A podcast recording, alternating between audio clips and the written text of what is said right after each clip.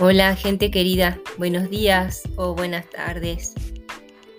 Hoy vamos a compartir un artículo sobre síndrome de Red mediante una entrada compilada por gente del laboratorio de Adrian Beard en la Universidad de Edimburgo.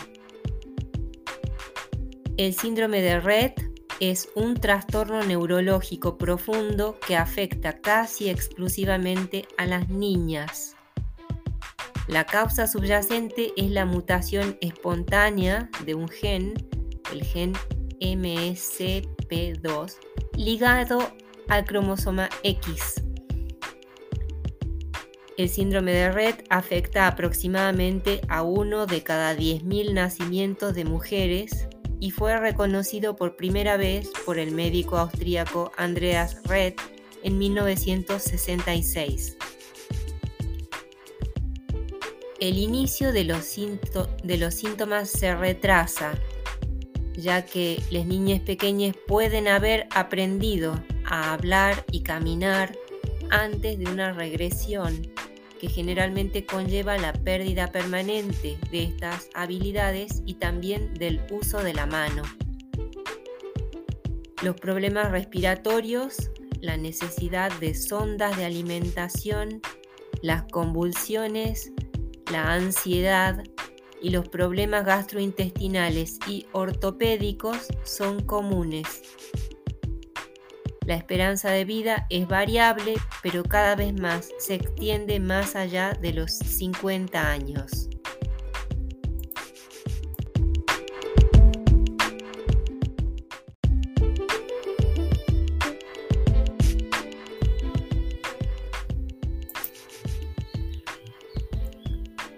El síndrome de Rett se clasifica con frecuencia dentro del espectro del autismo debido a su inicio tardío y la aparición de movimientos repetitivos, alteración de la coordinación motora y retraimiento social.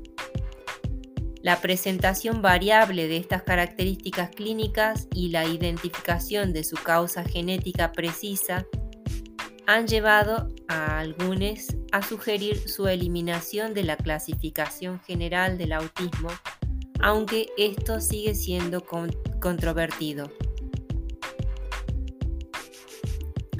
El síndrome de Red rara vez se presenta en familias, ya que en general las personas afectadas no tienen hijos.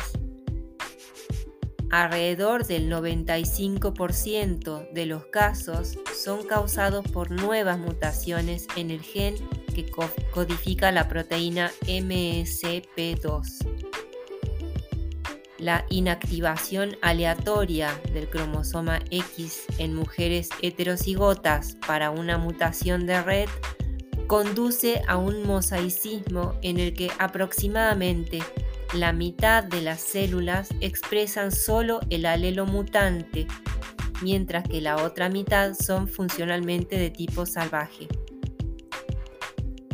Esta mezcla de tipos de células conduce al síndrome de Red. Los varones con las mismas mutaciones en su único cromosoma X, por tanto, en todas las células, rara vez sobreviven a la niñez. Varias condiciones clínicas causadas por mutaciones en otros genes, por ejemplo FOXG1, tienen síntomas superpuestos, pero ahora se consideran trastornos separados.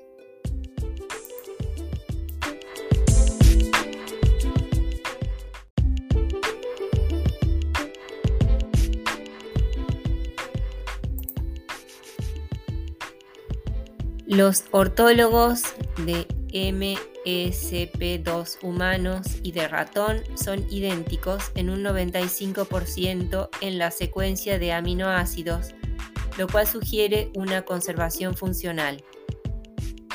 En consecuencia, la comprensión molecular del síndrome de Red se ha visto facilitada en gran medida por la creación de modelos de ratón que imitan fielmente la condición humana. Por ejemplo, la gravedad clínica promedio variable asociada con mutaciones específicas de red se reproduce introduciendo mutaciones equivalentes en ratones. El uso de modelos ha revelado que el síndrome de Red se debe principalmente a la deficiencia de MSP2 en el cerebro, en particular en las neuronas donde la proteína es extremadamente abundante. Un hallazgo inesperado fue que el fenotipo similar a Red de los ratones sin MSP2 se invierte cuando el gen de tipo salvaje se activa tarde. Este resultado muestra que el desarrollo en ausencia de MSP2 no provoca daños duraderos en el cerebro del ratón. En este sentido, el síndrome de Red no sería un trastorno del neurodesarrollo. Es importante destacar que si se extrapolara a los humanos, la reversibilidad implicaría que esta fuera una condición curable.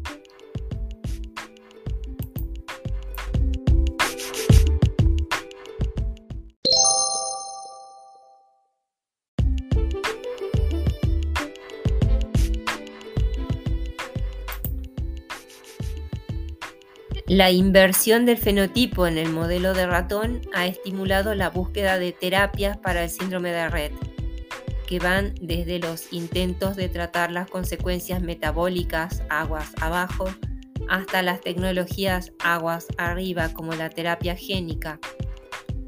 Varios enfoques posteriores han llegado a los ensayos clínicos, aunque hasta ahora aún no han producido beneficios claros se ha logrado una prueba de concepto para la terapia génica mediada por vectores de virus adeno-asociados en modelos de ratón, utilizando protocolos de administración periférica y cerebral directa. Existe un interés comercial actual en llevar este enfoque a los ensayos clínicos. Agradeciendo al equipo del laboratorio Adrian Bird de la Universidad de Edimburgo la compilación de esta entrada y a Spectrum News que la haya dejado disponible. Nos despedimos. Que tengas muy buenos días o muy buenas tardes. Cuídate. Chao.